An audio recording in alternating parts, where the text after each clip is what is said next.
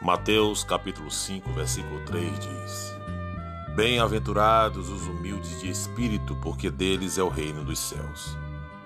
A palavra grega para humildes, pitochos, é usada para quem se encontra destituído e dependente de outros. Em todo o livro de Salmos, os ricos e níquos são retratados como opressores dos pobres justos. Todavia, os aflitos são libertos por Deus de suas dificuldades. Temas semelhantes ocorrem no Cântico de Maria, que diz que Deus tem misericórdia dos humildes e pobres, mas despede os ricos de mãos vazias. Em cumprimento à profecia, Jesus disse que ele veio para pregar o evangelho aos pobres e libertar os oprimidos. Nos dias do Novo Testamento, os pobres eram impelidos a confiar em Deus e os pobres justos eram ensinados pelos profetas e por outros que eram objetos de uma preocupação especial de Deus. Tendo este pano de fundo em mente, não deve nos surpreender que o sermão em Lucas deixe o termo pobres desacompanhado de qualquer especificação. Diferentemente de Lucas, Mateus acrescentou ao termo humildes a expressão de espírito.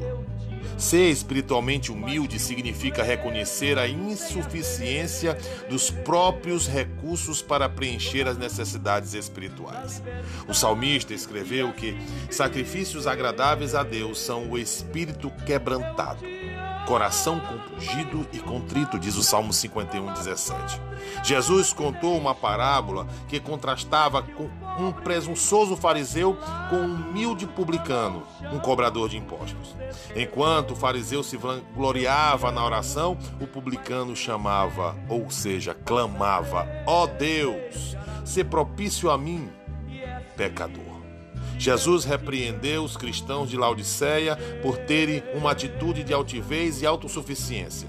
Ele disse: Pois dizes, estou rico e abastado e não preciso de coisa alguma, e nem sabes que tu és infeliz, sim, miserável, pobre, cego e nu. Ser humilde de espírito é o contrário de ser cheio de orgulho e presunção. É ser pobre, carente, necessitado de espírito. Esta qualidade vem em primeiro lugar na lista de bem-aventuranças do Senhor, porque sem ela não se pode aceitar as atitudes expressas no restante da lista. Jesus disse que os humildes de espírito possuirão o reino dos céus. Aqueles que vão até Deus com corações espiritualmente quebrantados serão restabelecidos.